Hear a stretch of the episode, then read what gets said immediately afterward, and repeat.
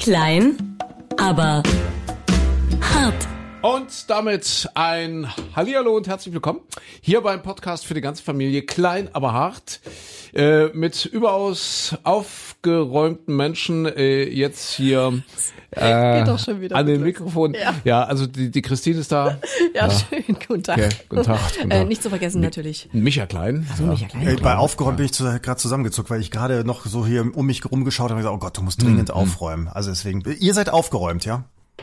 Ja. Ja, Der André. Äh, Der André ist da. Naja, Der- so im, im Rahmen der Möglichkeiten. Also André, André Ja, ist der natürlich hat, auch der da. hat ein bisschen Fasching im Kopf heute, der andere, weil Wieso? ich meine, normalerweise versuche ich mich ein bisschen zurückzuhalten, so im Podcast, weil das habe ich ja entdeckt, wenn ich so ein bisschen quer höre, gibt ja viele Podcasts momentan, wo man sich ein paar Anregungen hören, äh, holen kann.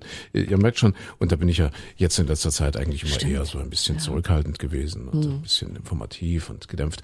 Aber heute habe ich Malte, äh, Mate getrunken, ich Malte, Mate, Mate, und ich bin total, ich merke gerade, dass ich total unkonzentriert und fahrig bin. Was trinkst du als so hätte Zeug ich, auch? als hätte ich was geraucht. Mate. Hm. Das ist im Grunde gar nichts Schlimmes. Das ist ja ein Naturprodukt. Mate, es ist, kommt aus Südamerika. Das sind irgendwelche Blätter, ja, oder? Ich weiß es nicht. Du trinkst es. glaub, Ich habe ja. es noch nie getrunken. Kokain sind, glaube ich, auch nur irgendwelche Blätter, oder? ja, stimmt. Ja. Und, aber Mate-Tee ist doch irgendwie. Na, was ist das denn das? Doch, na, na, Mate ist etwas Was ist, ist das eine sehr Pflanze? Ist das ein. Baum? Ein Strauch? Ich ein, meine, es ist ein Strauch. Ich habe mich doch damit auch noch nie beschäftigt, weil äh, das war ein Zufall, dass ich letzte Woche in den Kühlschrank gegriffen habe Mhm. und dort war eine halbe Flasche Mate, Mio Mio oder so hieß das. So, das habe ich abends, weil ich Durst hatte, irgendwie war laufen, war joggen, hatte Durst, habe ich gedacht, oh ja, guck mal hier Limo, habe ich das getrunken und habe wirklich die ganze Nacht wach gelegen. Also es hat mich wirklich total äh, hochgeschossen, das Zeug. Und dachte ich, naja, abends ist es jetzt vielleicht nicht so gut zu trinken. Ähm, aber früh, ne, vor der Sendung, macht doch das vielleicht Sinn. Oder während der Sendung. Also habe ich das heute mal ausprobiert, weil der André, was unser Techniker ist, äh, der übrigens äh, auch einen, Podcast hat. Stimmt. Ah, ich weiß nicht, ich komme jetzt gerade nicht auf den Namen. Das ist jetzt natürlich doof. Ah, es ist wieder peinlich. Oh Gott, Ja. und der hört uns immer. Und jetzt André hört uns immer. Und jetzt weiß ich wir das. uns, dass wir, oh Gott. André, ich verspreche dir, wir klären das beim nächsten Mal. Ja, Genau. wie, wie, wie der heißt. André macht so was mit mit äh, Sowas mit äh, äh, äh, Computer und Internet, Computer. So mit Internet, ja. Er ist ein bisschen ein Freak. Aber ein netter Freak. Ja, klar, Ja. Mhm. ist ja auch Dozent und so, macht er macht er ganz viel. Äh, also André, verzeih's mir, ich, beim nächsten Mal weiß ich, wie es heißt. Und der André hat mir jedenfalls äh, gestern eine Flasche Mate mitgebracht und die habe ich heute Morgen getrunken. Und das ist echt verrückt. Also es macht Gehirnfasching, es macht irre wach, ja, nach wie vor. Äh, habe ich das Gefühl, irgendwie total aufgedreht zu sein, aber ich habe Konzentrationsschwierigkeiten. Sag ich ganz ehrlich. Aber du hast auch direkt den Selbstversuch mit der gesamten Flasche gemacht. Mit der gesamten Flasche Ja. komplett weggehauen heute so zwischen um acht und um neun vielleicht am Vormittag und ich merke es jetzt wirklich, glaube ich, der Puls ist auch ein bisschen erhöht. Ich kenne das normalerweise nicht. Ich bin total empfindlich. Ich habe die Geschichte ja, glaube ich, schon mal erzählt. Ich war ja vor vielen Jahren beim öffentlich-rechtlichen Rundfunk und beim öffentlich-rechtlichen Rundfunk wird ja gerne gekifft und regelmäßig. Und das war bei uns auch nicht anders, als ich vor 20, 25 Jahren mal beim MDR war.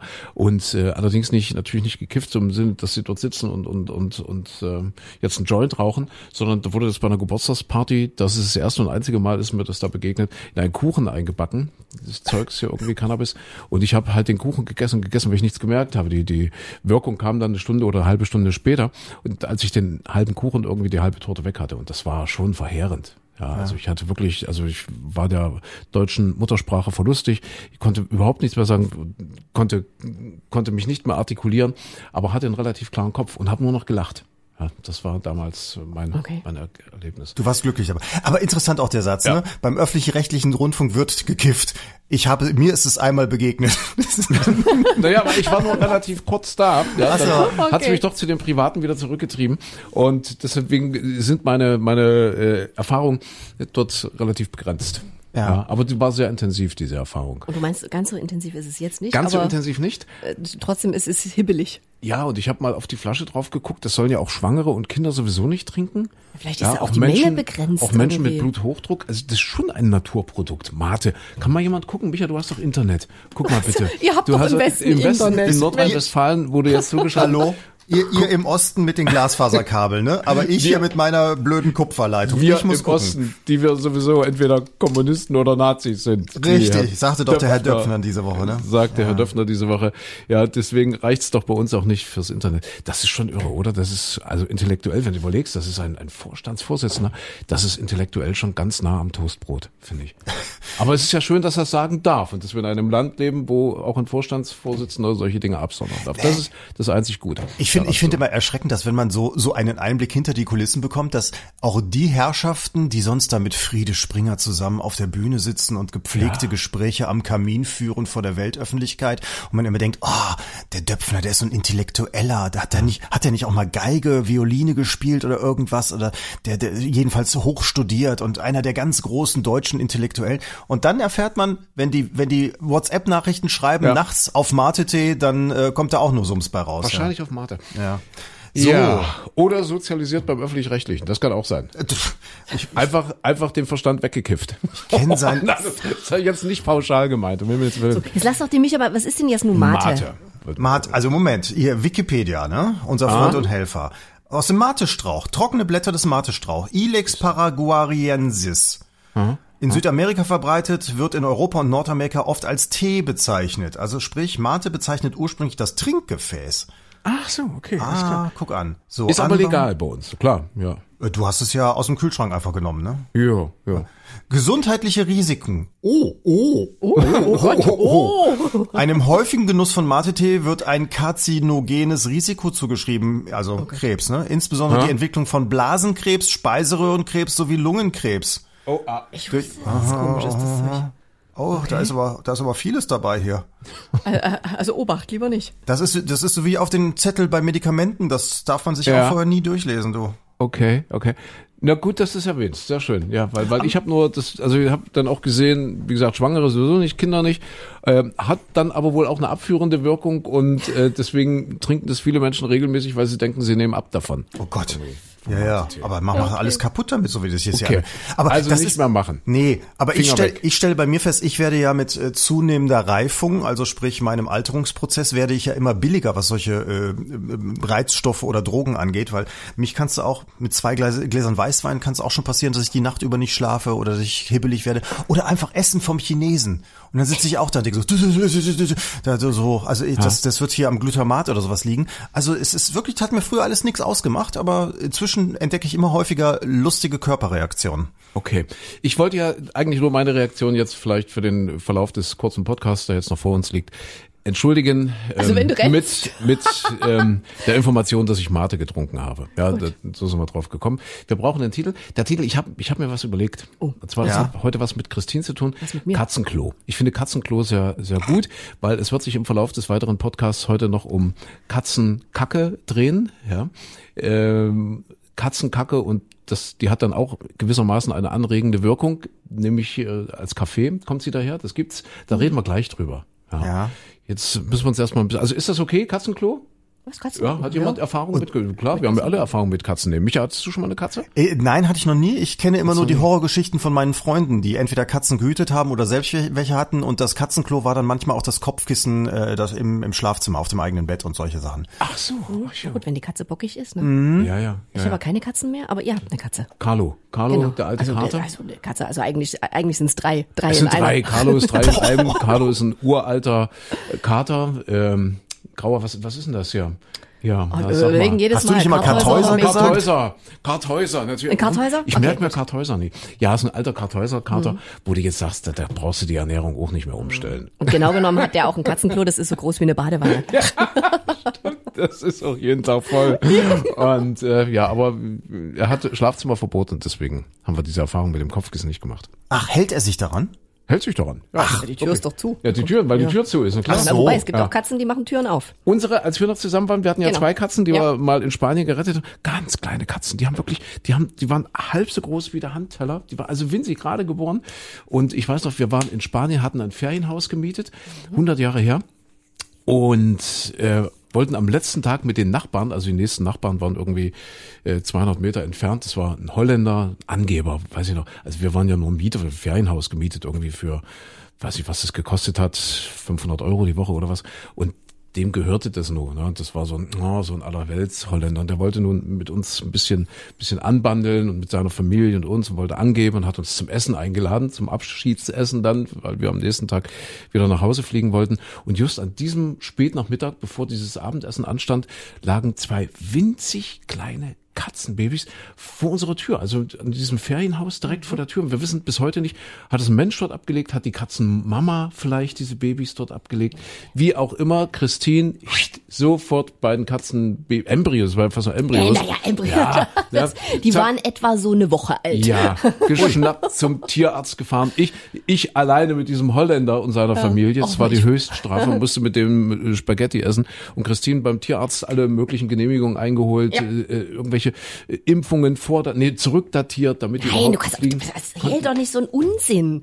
An eine Woche alte Katzenwelpen darfst du noch gar nicht impfen. Geimpft werden darf erst ab zwei Monate. Und da gibt's dann Warum so ein bist extra. Du denn so böse zu mir? Naja, weil du also. da, da kriegen wir wieder so viel Post und dann sagen die wieder, oh. nein, ähm, du, du kriegst so ein Zertifikado, weil so ganz kleine Babys dürfen noch nicht geimpft werden. Mhm. Und dann kriegst du so ein Gesundheitszertifikat und das äh, wurde dann ausgestellt und 25.000 Mal abgestempelt und hin und her. Äh, das war alles nicht so einfach. Und dann durften die fliegen, obwohl die noch nicht geimpft waren, weil sie aber einfach so klitzeklein, also die Augen waren noch zu, die waren wirklich noch ganz, ganz winzig. Damals gab es Air Berlin noch und da konnte man anrufen und sagen, hey, guck mal, und äh, dann Stimmt. ging das ohne weiteres. Ich verzichte heute auf ja. mein Schokoladenherz, das könnt ihr behalten, aber dafür nehmen wir die Katze mit. Genau. War das Air Berlin, und ja. diese Katzen, äh, die haben es dann tatsächlich im Haus geschafft, auf Türklinken zu springen mhm. und damit Türen zu öffnen, ganz bewusst. Also das ist irre. Clevere spanische Katzen. Ja. Ja. Das, wie lange ist, also die, die Katzen gibt es nicht mehr, oder wie? Doch, die gibt es noch, aber nicht mehr bei mir. Also die müssten jetzt, ich weiß gar nicht, Gott, die sind jetzt glaube ich so neun oder so. Ach so. Neun oder zehn. Das heißt, ihr habt sie dann vermittelt. Ich habe die dann, na, ich habe dann, also als wir uns dann getrennt haben, äh, es waren ja eher so, André ist ja eher so der Katzenmensch. Ich habe auch eine Katzenallergie und äh, durch die Hunde, die ich habe, äh, kannst du die ja auch nicht einfach so rauslassen. Das heißt, die haben dann eine ganze Weile noch im Büro gewohnt, so zwei, drei Jahre und dann dachte ich irgendwann, ach, es ist aber auch ein bisschen blöd für die Katzen. Und dann bin ich einmal, weiß ich noch, bin ich über der Steuererklärung eingeschlafen in dem Zimmer, wo die Katzen waren und bin aufgewacht dann irgendwie drei Stunden später und war so zugequollen, also sah so furchtbar aus, dass ich dachte, es ist jetzt weder für mich noch für die Katzen schön. Und dann habe ich ganz, ganz liebe Menschen gefunden, also wirklich ein ganz liebes junges Paar. Die haben extra äh, ein Zimmer, ein Katzenzimmer eingerichtet und haben den Balkon komplett vergittert, also hier so mit, mit so Katzennetzen mhm. bespannt und haben an der Wand so äh, Holzsachen gebaut, wo die rumklettern konnten. Also haben sich da total drauf eingelassen. Und da wohnen die jetzt, die zwei. Schön, schön. Ja. Das ist großartig. Agila und Prinzessa. Muss man und manchmal, aufpassen mit dem Balkon. Schön, mhm. dass ich dich unterbreche, weil mir ist es passiert. Es war allerdings eben leider noch im Tief tiefsten Winter, dass der dass der Carlo, was, was der alte Kater Carlo ist, dass ich den auf der Terrasse ausgesperrt hatte.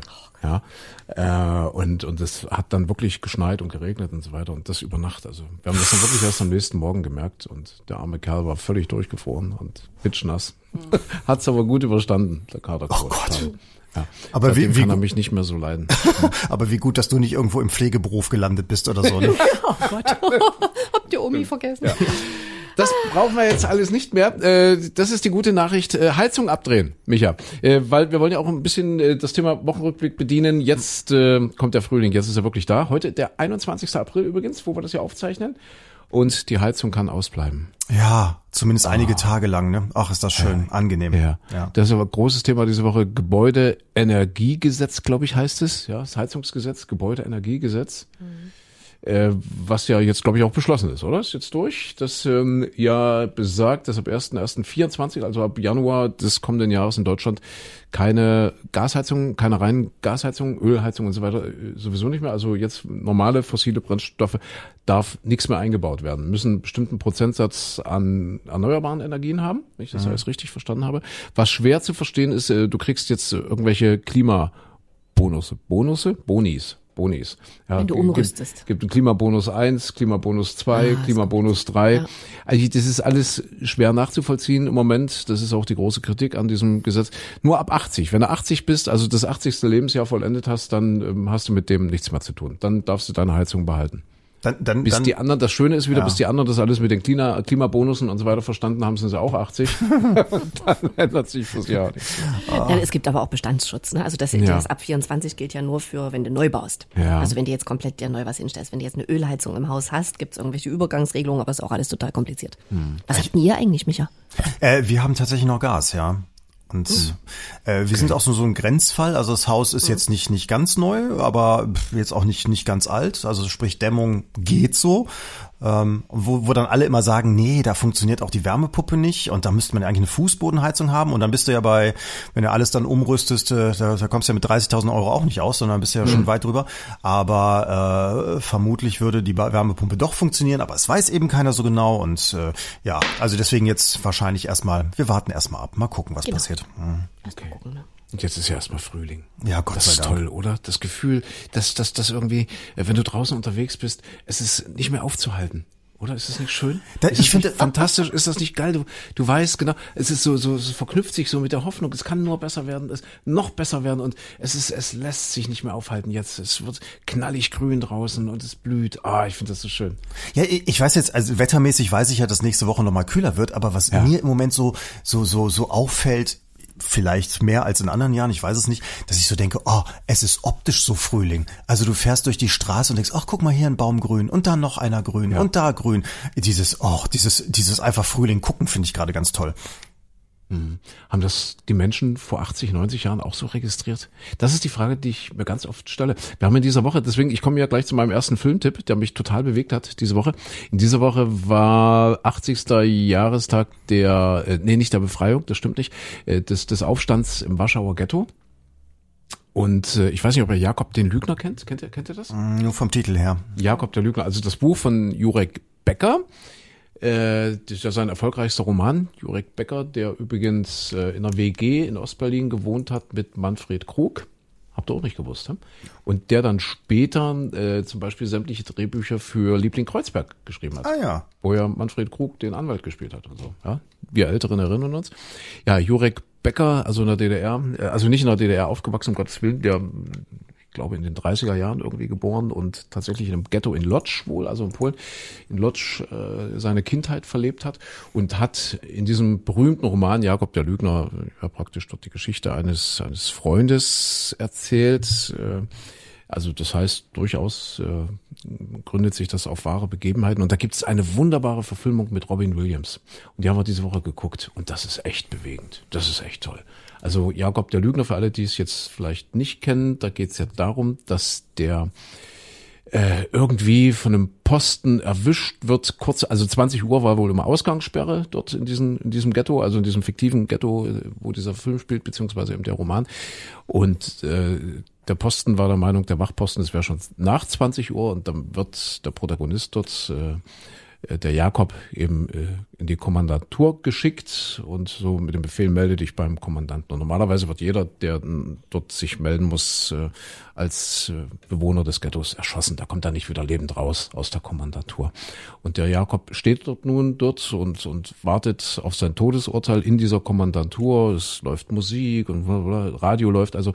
Und plötzlich kommt aus diesem Radio eine Meldung raus, dass die Russen, also dass die sowjetische Armee äh, kurz, also irgendwo in Polen, kurz vor der Stadt oder, oder vor diesem Lager steht, ja, irgendwie zwei, 300 Kilometer, 400 Kilometer, glaube ich, vor, vor diesem Lager in der Stadt. Ich weiß jetzt nicht, wie sie heißt, Bach, Bach, Bach, Glitsch, Gitsch oder so, keine Ahnung. Das hört er am Radio. So, denkt aber trotzdem jetzt, dass er jeden Moment erschossen wird. Er hat das Glück, dass dieser Kommandeur, dieser Lagerkommandant oder dort dieser, in der Kommandantur gerade mit einer schönen Frau beschäftigt war und irgendwie Champagner trinkt etc. Also er begnadigt den Jakob und Jakob darf zurück ins Ghetto, was so vorher noch nie der Fall war. Also wie gesagt, normalerweise ist da niemand lebend rausgekommen aus dieser Kommandantur. Und es fliegt auf, also dass der Jakob das gehört hat. Ja, irgendwie erzählt er das im Vertrauen mir und ruckzuck ist das im ganzen Ghetto ist das rum. Die Russen stehen kurz vor vor unserem Lager hier vor Lodz oder vor wie gesagt eine fiktive Stadt. Es kann Warschau sein, es kann Lodz sein, es kann kann woanders sein äh, irgendwo in Polen. Die Russen sind nur noch ein paar hundert Kilometer weit entfernt und äh, das verbreitet sich nur im ganzen Lager und es geht eine unfassbare Hoffnung durch die Menschen. Also das heißt, äh, die haben ja alle eigentlich mit dem Leben schon abgeschlossen. Die wussten ja in etwa, was dort auf sie zukommt. Diese die die jüdischen Bewohner dort in diesem Ghetto, die hatten eigentlich überhaupt keine Illusionen mehr, was ihre Zukunft anbetrifft. Und plötzlich durch diese Meldung, die Russen stehen hier nur ein paar hundert Kilometer vor unserer Stadt, äh, da, da blühten die wieder auf. Äh, äh, irgendwie die Suizidrate ging zurück auf null. Äh, plötzlich wurden aus Mädchen wieder Bräute. Plötzlich fingen die wieder an zu sagen, hey, du hast doch noch Schulden bei mir. So, also, also so alles Dinge, die bis da bis zu diesem Zeitpunkt in Vergessenheit geraten haben, weil die Menschen einfach resigniert waren. Die blühten also alle wieder auf durch diese Meldung. Und nun kamen die jeden Tag zu diesem Jakob und wollten mehr wissen, weil die jetzt dachten, er hat direkt ein Radio bei sich stehen, dort innerhalb dieses Ghettos. Er hat nicht gesagt, dass er diese Informationen aus der Kommandatur hat. Und dann hat er sich halt jeden Tag irgendwelche Geschichten ausgedacht, Jakob der Lügner eben, und hat erzählt, ja, die Russen sind wieder ein Stück weiter vorgerückt und wieder, und jetzt kommen sie von links und von rechts und weiter. Und so ging halt eine unfassbare Hoffnung durch dieses Ghetto. Und äh, einfach durch diese, durch diese Lüge, deswegen Jakob der Lügner, hat er dort also unfassbar viel erreicht. Jakob der Lügner. Tolles Buch, Jurek Becker, ähm, toller tolle Verfilmung, gibt zwei Verfilmungen, einmal die Hollywood-Verfilmung äh, mit Robin Williams. Und es gab eine DEFA-Verfilmung, ich glaube Mitte der 70er, also anfangs wurde das abgelehnt, als er das geschrieben hat, er hat das irgendwie Ende der 60er geschrieben, dieses Buch, der Roman, der wurde auch in der DDR erstmal gar nicht verlegt, später dann schon. Und dann gab es auch einen Film. Äh, und das war meines Wissens der einzige DEFA-Film, der mal nominiert war als bester ausländischer Film für den Oscar in den ach, 70er Jahren wohlgemerkt. Ja mit Erwin Geschonek und ach, ich weiß, ich weiß, ich weiß es nicht mehr genau. Aber jedenfalls äh, Jakob der Lügner kann ich sehr empfehlen. Äh, Entschuldigung, dass ich jetzt so abgeschwiffen bin schon wieder. Wo, wo ach so, ach ja, und das ist mir so durch den Kopf gegangen, weil äh, tatsächlich jetzt äh, der Anlass war ja 80 Jahre Aufstand im Warschauer Ghetto.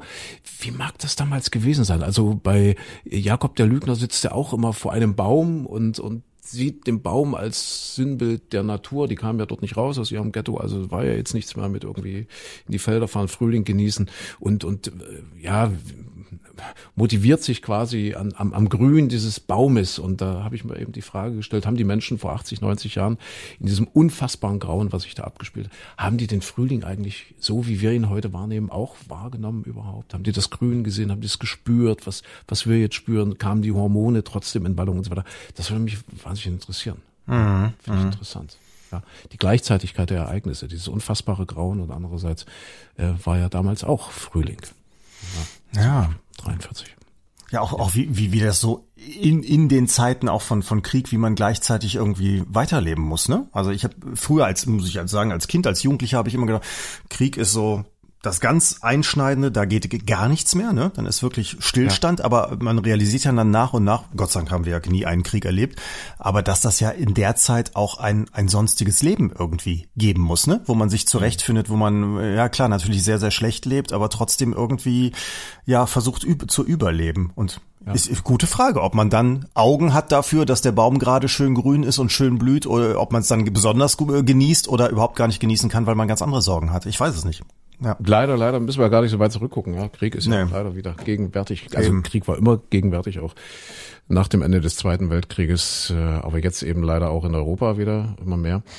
Äh, das ist äh, total interessant, finde ich. Also, weil ich heute erst gesehen habe, die Parteitag der Liberalen, die FDP hat jetzt Parteitag in Berlin jetzt das ganze kommende Wochenende und die jungen Liberalen haben ein Slogan, jetzt in, in dem Zusammenhang habe ich das gelesen, äh, Krieg beenden, Panzer senden, sagen die jungen Liberalen, ne? Krieg ah, okay. beenden, Panzer senden. Und äh, das mit diesen Waffenlieferungen ist insofern spannend, also spannend jetzt im makaberen Sinne, dass die Waffen, die jetzt vorne reinkommen in die Ukraine, ja, also davon kann man halten, was man will. Es gibt viele, die sagen, das ist wichtig. Es gibt viele, die sagen, das ist äh, schlimm. Das eskaliert nur die Situation. Also, aber die Waffen, die vorne reinkommen, die gehen, wenn man es jetzt ein bisschen überspitzt formuliert, hinten wieder raus. Es wird unfassbar viel geschmuggelt. Das ist jetzt ein echtes Problem für die äh, ukrainischen Behörden, dass ganz, ganz viele Waffen aus dem Land jetzt gerade aktuell wieder rausgeschmuggelt werden, die jetzt also irgendwo in Europa sich dann verteilen. Also natürlich kein Leopardpanzer, den kannst du schwer rausschmuggeln, oder eine MiG-29, aber so viele kleine Waffen, Munition und so weiter, wird irre viel wieder rausgeschmuggelt aus dem Land. Ja, mhm. Also gibt es jetzt wohl einen ganz großen Schwarzmarkt. Die Ukraine war ja immer ein bisschen korrupt und jetzt kein, kein, kein Vorzeigestaat, also auch vor dem Krieg nicht. Und deswegen ist das wohl jetzt ein Riesenproblem, was die Behörden haben, diesen Waffenschmuggel, also, also zu verhindern, zumindest ein bisschen einzugrenzen, dass da eben Europa oder der Rest Europas nicht mit Waffen überschwemmt wird jetzt Ja, so- Schwarzmarkt. Schlimm. Aber jetzt wollte ich die, die Stimmung nicht so runter. Sobald irgendwo Krieg ist, ist äh, auch alles andere außer Gefecht gesetzt, ne? alles angesetzt. Ich habe, um jetzt die Stimmung wieder wieder aufzulockern, von, äh, weil du jetzt gerade von Kino äh, erzählt hast von vor 80 Jahren, ich kam, komme ich jetzt gerade drauf. Ich habe jetzt gerade gelesen, vor 70 Jahren gab's den ersten großen Hollywood 3D-Film, auch sogar mit Stereo, was ja damals auch nicht selbstverständlich war. Und zwar ähm, das Wachsfigurenkabinett. Auf Deutsch hieß der das Kabinett des Professor Bondi, also in 3D. Und da wusste ich immer nur diese alten 3D-Filme, da hast du immer diese Rot-Grün-Brille gehabt. Und das heißt, den Film selbst hat man ja in Schwarz-Weiß gesehen. Das mit dem Farb-3D-Gucken kam ja erst mit Avatar wieder vor einigen Jahren äh, in die Kinos. Und ähm, das, das zum Beispiel ist völlig falsch. Also der, dieser, dieser 3D-Film, der wurde tatsächlich in Farbe gedreht. Und zwar auch mit dem Verfahren, das wir heute kennen. Man geht ins Kino und hat diese, diese kleine Plastikbrille auf, die das Bild dann auftrennt, weil das Licht polarisiert ist. Also das eine horizontal, das andere Auge vertikal das Licht bekommt. Und dann kann man es eben in Farbe gucken. Und das ging bei diesem Film damals auch. War für mich eine völlig neue Erkenntnis. Also das ist ein, ein 3D-Farbfilm tatsächlich. Den kann man auch auf Blu-ray heute wieder kaufen in Farbe. Und ähm, der wurde aber damals dann in den Kinos immer mit diesem Rot-Grün gezeigt, also in Schwarz-Weiß, weil das einfach schlicht zu teuer war für die Kinos. Und der Film war also der erste richtig große Erfolg. Geht ja, das Wachsfigurenkabinett wurde ja mehrmals verfilmt, wo dann also ein durchgedrehter Professor die Wachsfiguren ausstellt und dann kommt hinterher raus, oh, das sind in Wirklichkeit alles Leichen. Wollte ich sagen, ist ein Horrorfilm, ist ein, oder? ja, ist ein Horrorfilm, ist wirklich Ja, ein Thriller, also ganz gemein. Deswegen hab ich gedacht, oh und den noch in 3D gucken ist ja ganz gemein. So, und der ist, wie gesagt, 70 Jahre alt und einer der großen, großen Klassiker des 3D-Kinos damals. Und jetzt kommt der Oberknaller dabei, der Regisseur hieß André de Todt, war wohl, ich glaube, ein geborener Ungar. Ha? So, und der hatte nur ein Auge. Das heißt, der, der konnte überhaupt nicht 3D gucken, hat aber einen der größten 3D-Klassiker ge gedreht. Irre, oder?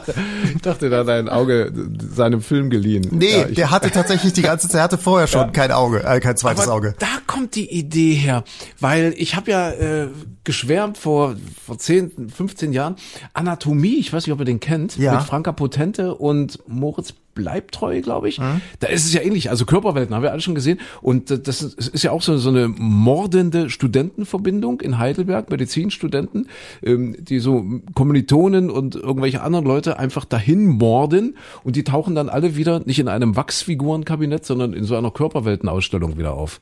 So als Anschauungsobjekte. Ja, so und und äh, dann gehen die da so durch, die, die Leute, die sich das angucken, denken, Mensch, den kenne ich doch irgendwo. Oh, ja, ja, sehr, sehr interessant, sehr spannend gemacht. Ja, äh, Anatomie mit Franka Potente und Moritz Bleibtreu. wart ihr mal in Körperwelten? Ah, ist lange her bei mir. Ich habe es mir mal angeguckt, Ja. geguckt, aber ist lange her. Ja, ich, ich nehme mich damals auch und äh, da habe ich auch gedacht, oh, wie gut, dass man niemanden erkennt. Also das ist ja, Schöne Themen haben wir heute. Ja, ist toll, ne? Katzenklos, ja, äh, Warschauer Ghetto. Jetzt sind wir bei Körperwelten. Äh, jetzt, wir müssen das vielleicht mit der, entschuldigt, wir machen jetzt einen Break. Wir müssen das jetzt mit der Katzenkacke mal. Ja, bitte, ich habe nämlich ein Geschenk bekommen von der Christine, von meiner Ex-Frau, nämlich den teuersten Kaffee der Welt. Oh. Äh, Christine war auf Reisen. Christine war im Urlaub jetzt über Ostern und ist jetzt wieder da. Und du warst, ja, und ich habe ja gesagt, bin ein bisschen aufgedreht. Ach so. Und du hast mir Kaffee mitgebracht. Ja, und zwar Luwak. Luwak-Kaffee. Den Luwak Coffee. Mhm. Kennst du? Kennst du, Micha? ich, ich, ich kenne, also ich hätte den Namen jetzt nicht mehr gewusst, aber ich kenne das Prinzip und finde es sehr interessant und wäre sehr interessiert, ihn zu probieren.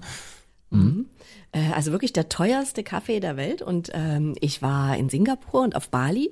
Und auf Bali kommt der her, also Indonesien.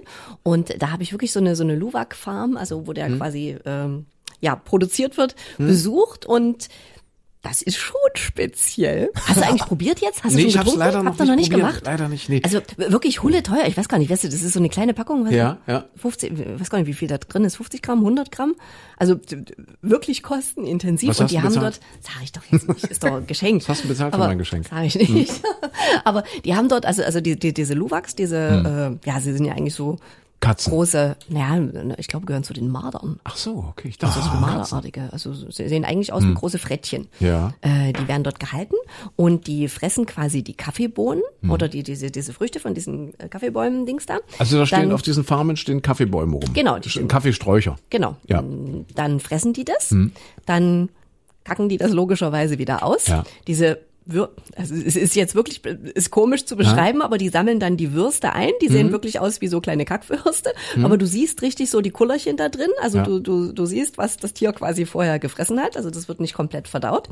Diese, das wird dann gespült. Dann, mhm. dann, dann werden quasi die kleinen Kaffeebohnen da rausgespült. Machen das, das, so, machen das so Kinder mit ihren kleinen Kinderhänden, dass die da so, also nur, dass ich weiß, ob ich ein schlechtes Gewissen habe. Nein, nein das machen die Balinese, also dort auf der das Farm. Das ja. war eine relativ kleine Farm. ich denke, denke, das war schon so ah. vorzeigemäßig für okay. äh, die Touristen.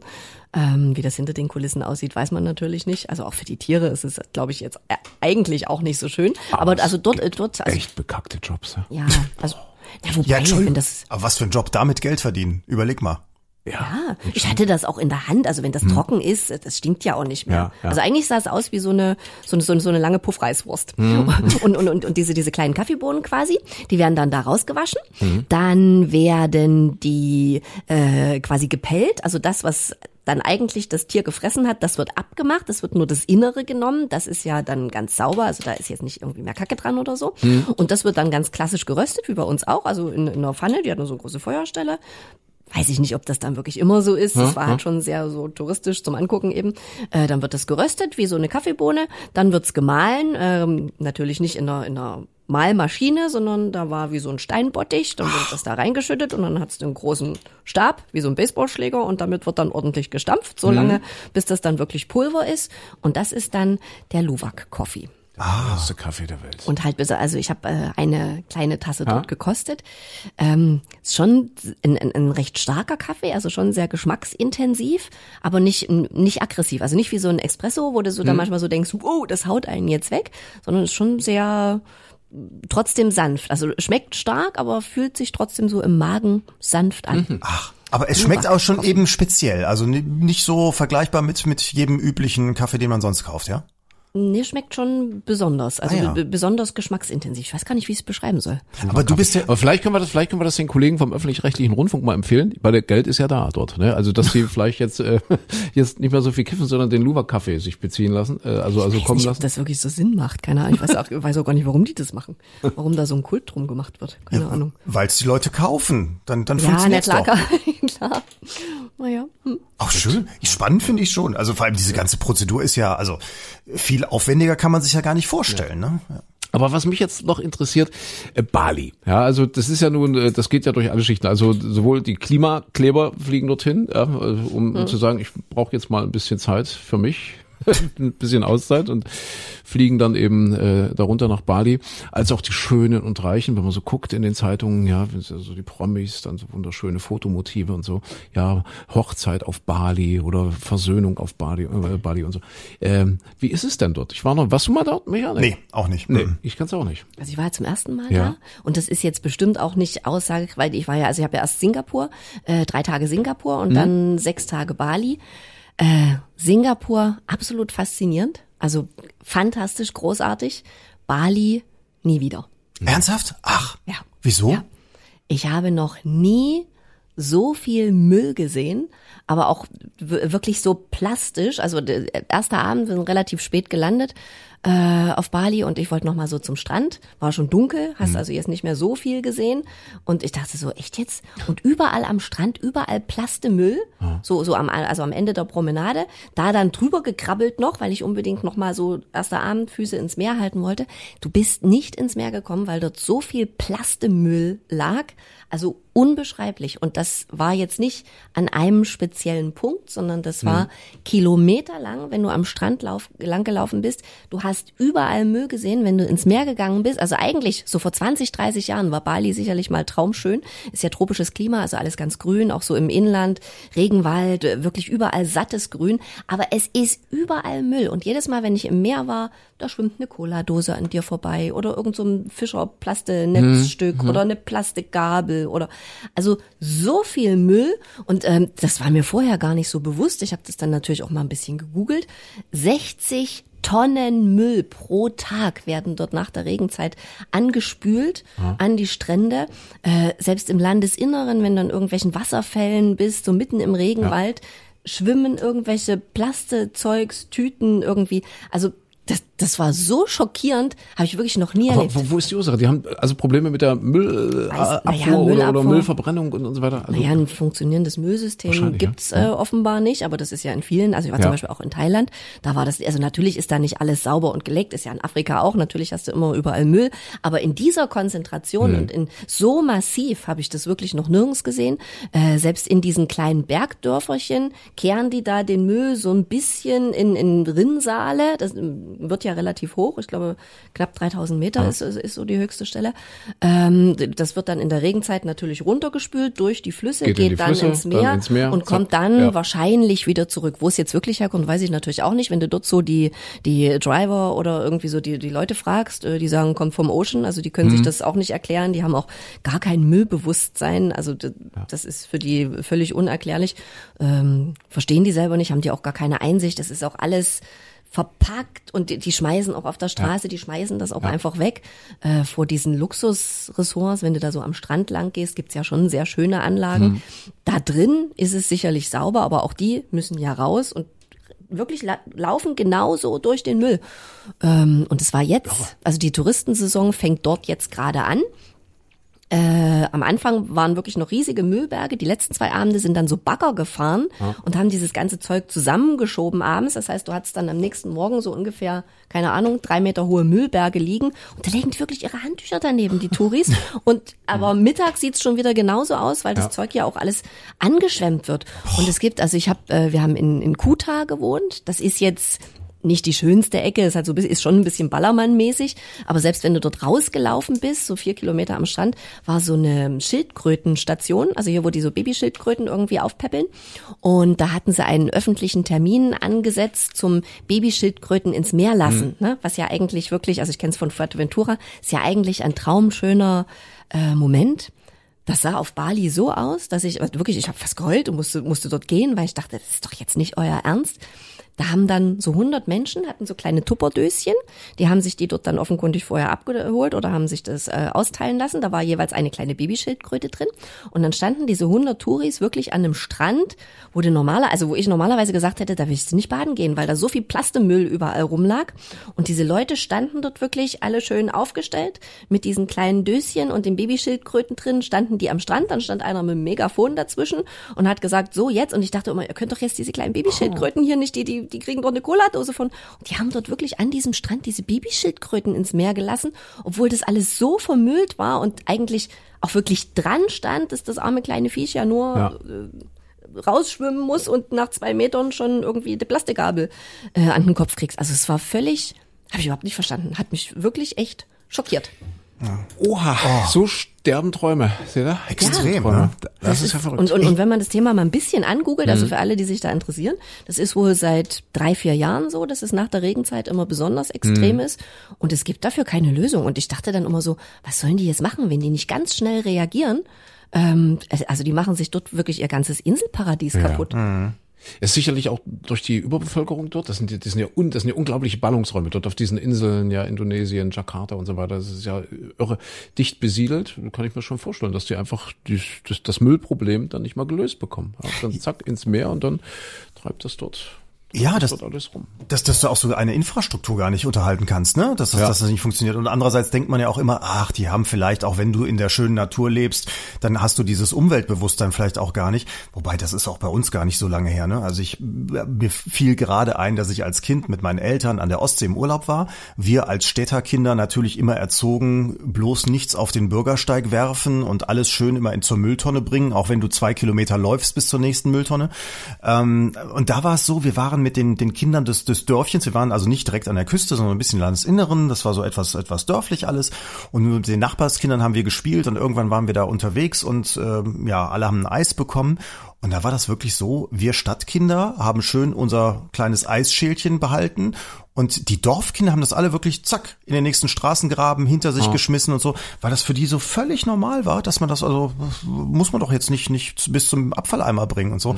Deswegen da war das Umweltbewusstsein damals auch noch nicht irgendwie. Das ist jetzt natürlich sehr sehr sehr sehr sehr lange her bei mir, aber aber wo man auch merkt, ja, auch in Deutschland da vielleicht auch mit den Grünen und so weiter kam das ja auch erst alles in den letzten 20, ach 30, 40 Jahren erst so richtig bei uns, ne? Ja, wir sind aber auch groß darin, solche Probleme gerne wegzuschieben, weil äh, ich weiß, dass es jetzt in einigen Ländern nicht mehr funktioniert, aber es fahren regelmäßig große Plastikmüllschiffe aus Ja. deutschen Häfen ab und verschiffen ihren ihren Plastikmüll nach Afrika, nach Indonesien, auch das, ja, also also nach Asien. Äh, wie gesagt, da gibt's jetzt schon wohl Beschränkungen. Einzelne Staaten, die früher so Abnehmerstaaten für unseren deutschen Müll waren, die weigern sich inzwischen, aber für viele, gerade ärmere Länder in der dritten Welt, ist das natürlich immer noch ein lukratives Geschäft zu sagen, ja, kommt, bringt uns euren alten Plastemüll, den ihr nicht weiterverarbeitet bekommt oder nicht wiederverarbeitet bekommt. Und was die dann, sicherlich gibt's da äh, Vereinbarungen, dass das natürlich entsprechend dann verbrannt wird oder wie auch immer, aber das weiß ja dann äh, äh, nicht wirklich jemand, was mit diesem Zeugs passiert. Also wir sind, äh, wir Europäer sind da nicht ganz unschuldig. Nee, definitiv. Vor allem, wir, wir konsumieren ja auch am meisten und verproduzieren den meisten Müll. Ja. Das kann also unter Umständen sein, dass das auch das unser, war das ist vielleicht unser Müll. unser Müll. Ja, ja, das. Also das war, vielleicht war das auch so diese Wirkung so in diesem eigentlichen Paradies, wenn du da wirklich so kilometerlange Sand, also die, die, die, die Natur ist ja wirklich toll, Ja. äh, dass das dort noch so äh, abstruser gewirkt hat, aber ich habe solche Müllmassen wirklich noch nie gesehen. Und vielleicht war es aber auch der Kontrast, ich war ja äh, zuerst drei Tage in Singapur und Singapur ist ja eine der saubersten Städte der Welt und auch eine der grünsten. Und wie die das dort alles so, also Singapur hat mich total fasziniert, wie die das dort hinkriegen, das ist alles super sauber, das ist alles super grün.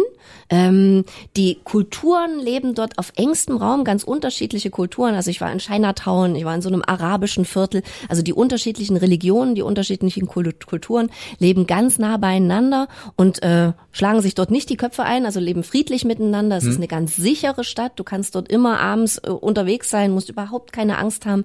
Öffentliches, äh, du kannst mit dem Bus fahren. Also wir sind vom Flughafen dann wirklich direkt mit einem ganz normalen öffentlichen Bus gefahren. Hältst deine, äh, die haben so kleine, wie so Fahrkartenautomaten, hältst du deine Kreditkarte dran, büpp, beim Aussteigen hältst du wieder dran, büpp, und dann wären, keine Ahnung, Euro 50 oder so pro Strecke abgebucht. Also super organisiert, du kommst überall super hin, selbst wenn du zum ersten Mal in der Stadt bist, checkst du es so halbwegs, die großen Sehenswürdigkeiten zu finden. Es ist sauber und es ist toll. Und, und, und wirklich irre grün. Die haben Dachfassaden. Die wollen ja bis 2035 äh, haben die sich gesetzlich auferlegt, dass die 80 Prozent ihrer äh, Gebäudefassaden begrünen wollen. Und du hast jetzt wirklich schon Hochhäuser stehen, die sind komplett bis oben grün. Also die, wir haben, haben so ein ganz besonderes, äh, ja, ja wie so ein Bal- Bal- Balkonkastensystem da an den Hausfassaden dran. Und alles grün gewachsen. Du hast äh, auf, auf so riesen Hochhäusern äh, manchmal so Zwischenetagen eingezogen, äh, wo keine Wohnungen sind, wo Bäume stehen. Also richtig so in, keine Ahnung, 30 Meter Höhe steht da oben plötzlich ein Baum. Also es ist faszinierend, auch auf dieser äh, größten oder höchsten Dachterrasse der Welt mit diesem Infinity Pool da. Auch da stehen oben richtig Bäume drauf. Es ist also unglaublich. Die haben Gewächshäuser, riesen, riesen, so, so, so wie Tropical Island zum Beispiel, also Riesenhallen, Gewächshäuser drin, wo die die mediterrane Vegetation nachstellen, wo du quasi vor einer Eiche stehst, das kühlen die runter äh, in, in Singapur, wo ja draußen auch tropisches Klima herrscht, kühlen das runter auf 18 Grad und da wachsen Bäume, da ist irgendwie der höchste Indoor-Wasserfall mit 35 Metern oder so. Also das ist wirklich faszinierend, was die dort machen. Was mich äh, äh, auch fasziniert hat, ich hab's ja, ich war nie in Singapur, ich habe es jetzt äh, vor kurzem erst nur gelesen, wie die dort ihr Wohnungsproblem lösen, was ja in Deutschland jetzt zum Beispiel gerade ganz akut ist, das heißt jetzt Baukosten steigen und äh, keiner kann sich das mal leisten, Mietpreise steigen, äh, Kaufpreise sowieso und so weiter. Äh, und zwar äh, der Staat, der Stadtstaat Singapur äh, gibt jungen Menschen dort äh, die Möglichkeit für relativ wenig Geld eine Wohnung zu kaufen. Also sie bauen ganz viel und dann hast du die Möglichkeit, eine Eigentumswohnung zu erwerben für wirklich wenig Geld, viel weniger als normalerweise der Markt, der Verkehrswert äh, äh, das hergeben würde. Und so ziehen dann junge Leute oder junge Familien auch in, in ihre eigene Wohnung und passen dann eben entsprechend auch auf, haben praktisch auch gleich so eine Art Grundkapital, Grundstock. Denen ist es nicht verboten. Ich glaube, es gibt eine bestimmte Frist, in der sie diese Wohnung nicht verkaufen dürfen, dass es eben nicht zum Spekulationsobjekt wird. Ich glaube, zehn Jahre oder so, weiß ich aber jetzt nicht ganz genau.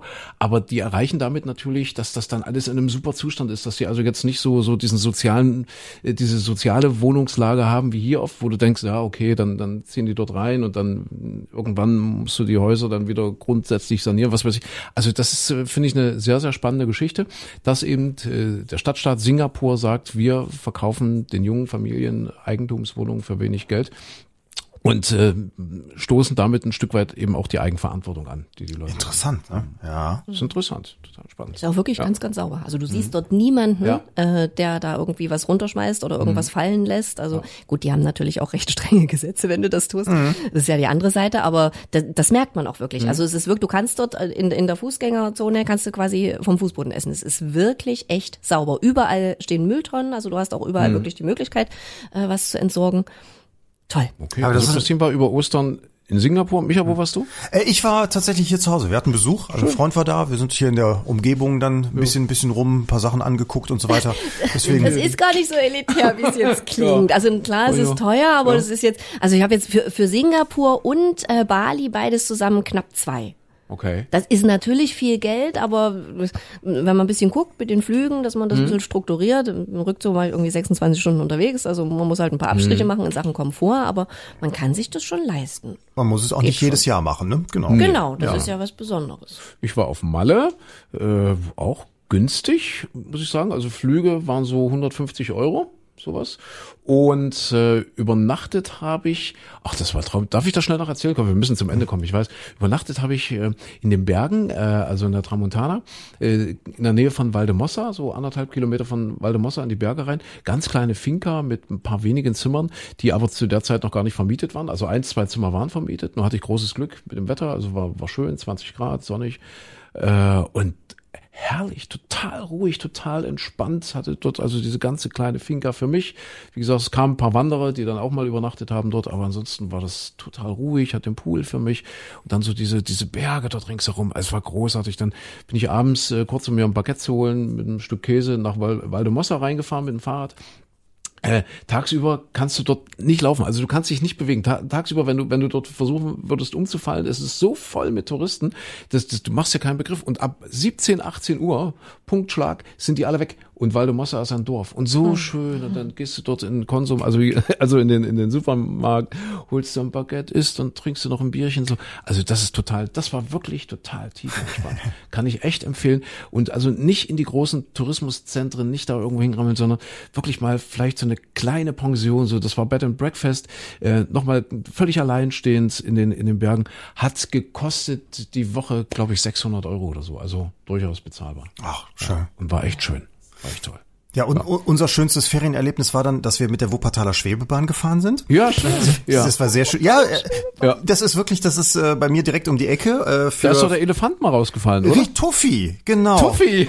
Tuffi der Elefant, das war, Tuffi. ich glaube, in den 50er Jahren. Und es gibt, Ja. es gibt, es gibt zwei Tuffi-Denkmäler, eins direkt im Fluss in der Wupper unten drin, eins, äh, das steht auf dem Festland.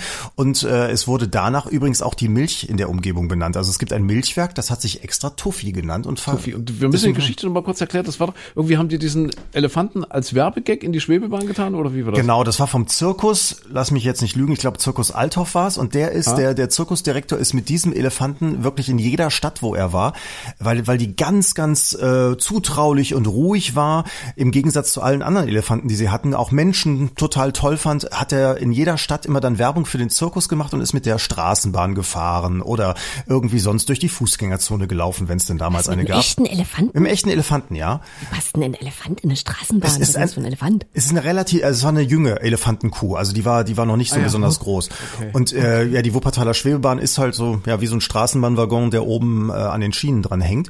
Und da ist sie rein, äh, war, war wohl alles in Ordnung, aber dann irgendwann äh, oben drin hat sie wohl so ein bisschen Panik bekommen und hat dann auch wohl geschaukelt und sich gegen die Tür gelehnt und dann ist die, ist die aufgegangen. Dann ist sie runtergefallen ins Wasser, hat sich aber nichts getan. Also es war alles völlig, völlig harmlos. Und das galt ja bis, ich glaube, in die 90er oder bis sogar in die 2000er Jahre als der einzige schwerwiegende Unfall der Wuppertaler Schwebebahn.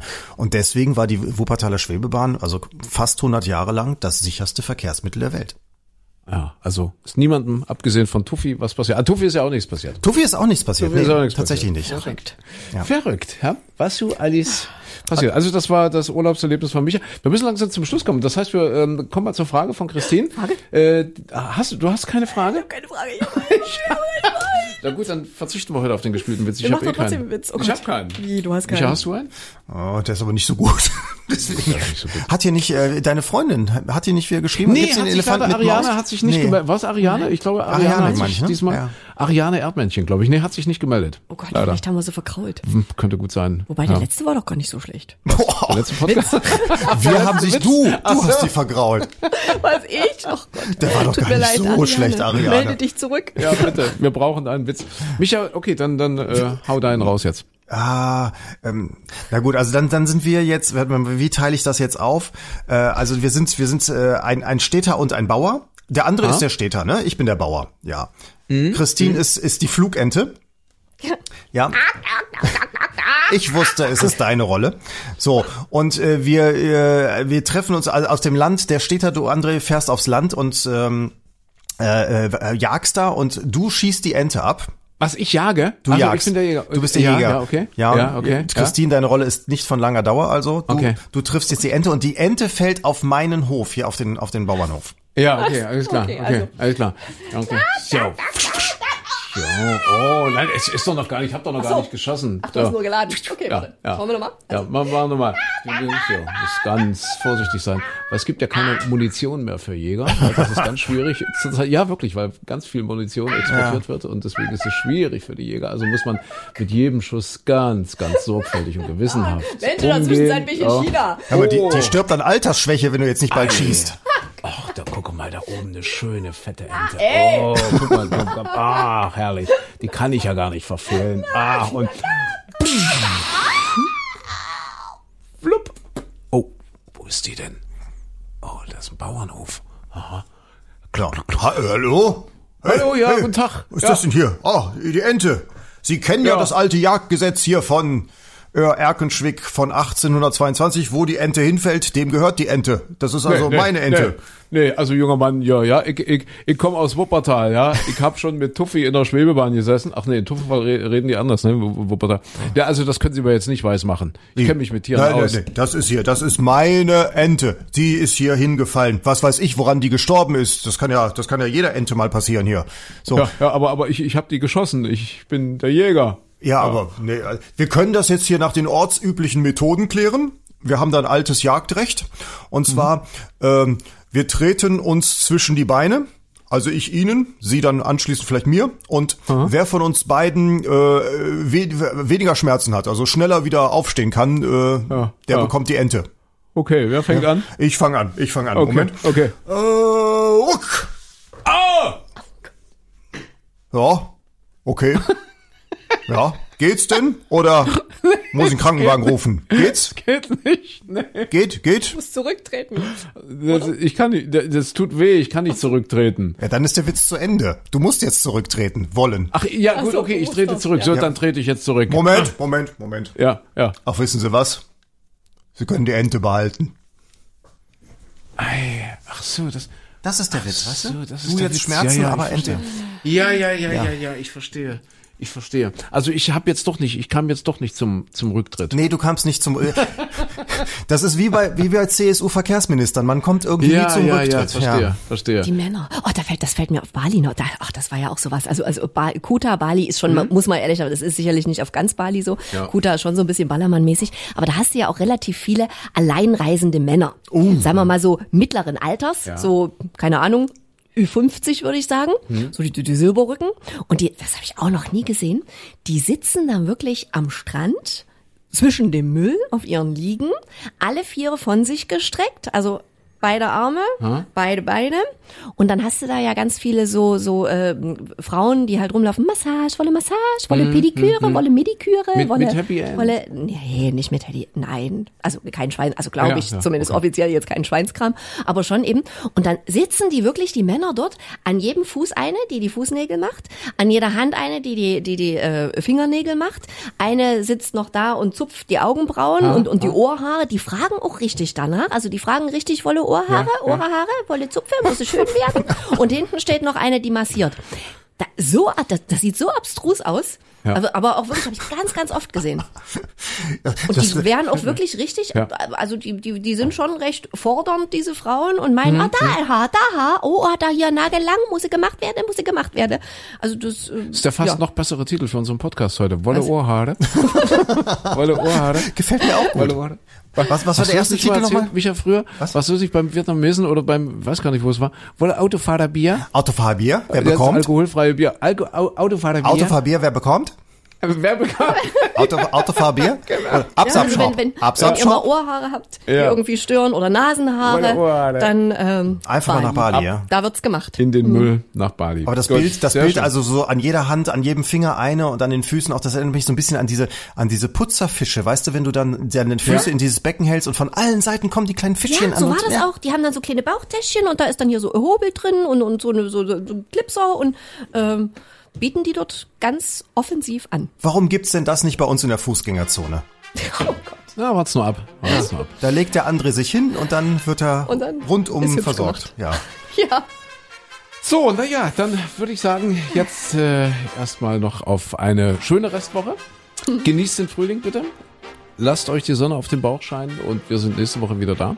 Oder morgen früh im Zweifel im Radio. Sehr gerne. Okay? Tschüss. Bis dahin. Tschüss. Bis dann.